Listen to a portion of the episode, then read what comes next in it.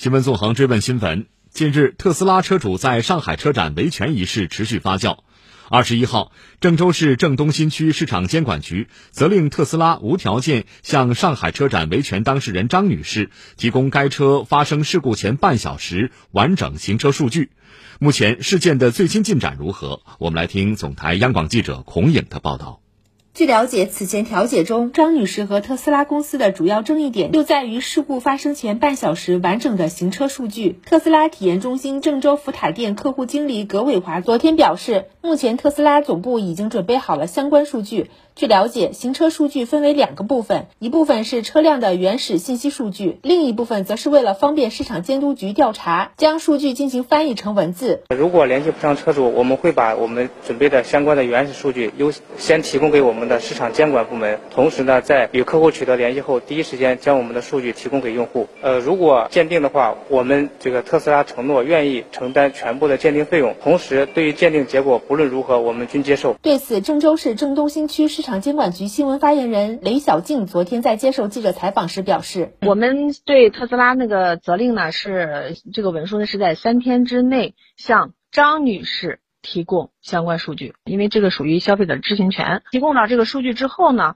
我们呃将积极的组织双方共同寻找一个第三方鉴定机构。那么这个第三方鉴定机构必须得是在双方认可的情况下可以呃确定的。确定了这个地方鉴定机构进行鉴定哈，鉴定之后呢，这个监管部门会根据咱们的这个鉴定结果做依法处理。随后，张女士的丈夫昨天在接受媒体采访时表示，已有工作人员已经将事情进展通过电话进行告知。他希望和妻子一起回到郑州后，在监管部门的监督下到 4S 店将行。车数据取走。据了解，目前特斯拉已联系郑州市郑东新区市场监管局提交行车数据。郑州市郑东新区市场监管局表示，数据移交要在特斯拉车主三方都在场的情况下进行，所以昨天并没有接收。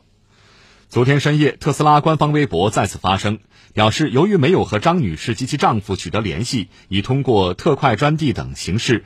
将封定的纸质版数据发送至此前张女士登记的联系地址，并通过公司电子邮件将数据的电子版发送至此前张女士登记的个人邮箱。除此之外，特斯拉表示，目前暂未得到当事客户是否同意进行第三方鉴定的意见，以及选择具体鉴定检测机构的建议。下一步，特斯拉会继续真诚的、积极的联系客户，尊重消费者意愿，推进事件稳妥解决。另外，昨天傍晚，特斯拉也向媒体提供了一份车辆发生事故前一分钟的数据，并做出一份文字说明。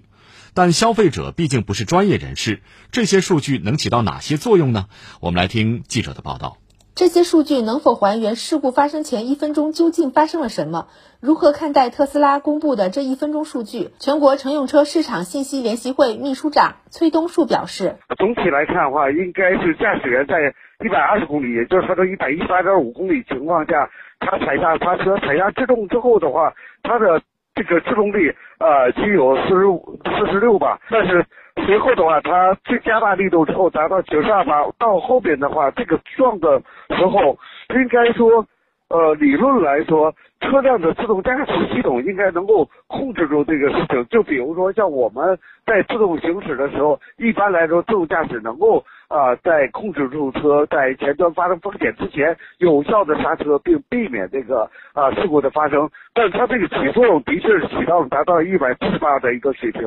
呃，但是还是相撞了，只是相撞的速度降到五十公里以下的一个速度。所以总体来评价的话，就是这个自动驾驶系统防撞系统，它呃介入的这个效果并不是一个特别理想。理论来说，如果发现安全距离不够的话，它应该提早的去减速。并给予一定的一个处理，所以这个与我觉得还是有一些偏差的。那么这份数据能否证明特斯拉的刹车系统有无问题呢？崔东树介绍，刹车系统在驾驶者踩下刹车之后。它的这个主缸的这个压力已经逐步的上去，然后但是上的速度相对比较慢，然后具体的结果我觉得还是要去观察，因为我们无法判断是驾驶者这个踩的刹车实在是基本没踩到，踩的太小，还是说他已经使很大劲儿，但是这个刹车的话仍然没有采纳度的问题。我觉得这块儿应该说还是要看最终的一个结果的评价吧，看软件这块的算法，所以我们要看最后结果。消费者该如何利用这些数据？这些数据能起到哪些作用？北京中文律师事务所律师李斌表示。我觉得如果披露相关的行车数据给消费者，保障消费者的知情权，这对于认定案件事实会有一个重要的作用。但是消费者本身并不能够通过这个数据的披露就能够得到一个很好的方案，还是应当求助于消协组织或者监管部门，去委托一个第三方，根据这样的客观真实完整的行车记录的信息，去判断一下当时事发过程当中。是不是确实存在着刹车失灵这样的缺陷？其实近期发生的疑似特斯拉刹车失灵事件不止这一起，比如最近就有江苏常州网友发出了一段日期标注为四月二十号的行车记录仪视频。视频中，一辆黑色特斯拉轿车亮起刹车灯三秒后，车子仍然以高速追尾前方的绿色小货车。从视频里面看的话，我刹车灯的，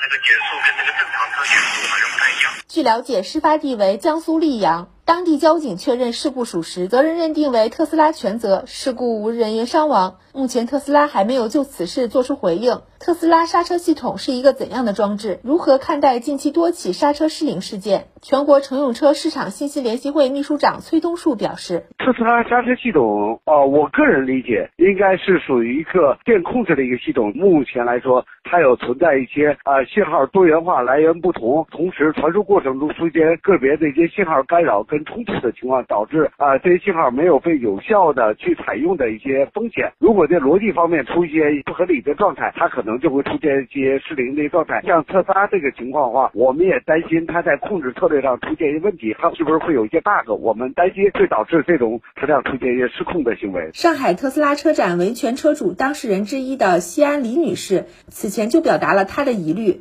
他称，特斯拉刹车失灵的可怕之处，根本问题不在于硬件，而在于软件。车辆硬件的问题是看得见、摸得着，但是特斯拉这种情况，如果是软件问题，担心没有办法取证。也有媒体称，目前新能源汽车控制器软件测试方面没有相关标准。对此，李斌律师表示，按照产品质量法的四十六条规定，缺陷就是指不符合国家强制性标准，或者它具有不合理的。对人身健康和生命安全的危险，如果危险确实存在，比如说你没有一个标准能够判断这个软件系统操作的时候它是不是达标，但是如果能够通过鉴定、评估、技术检测，对这款软件它在行驶过程当中的操控性能能不能够保障安全，能不能会导致硬件完整的良好的时候，也会造成刹车失灵这样的故障。所以说，如果能够证明。它这个车的软件可能会存在着影响到正常刹车的情形，即便没有标准，我认为也不影响判断这个车本身存在安全问题。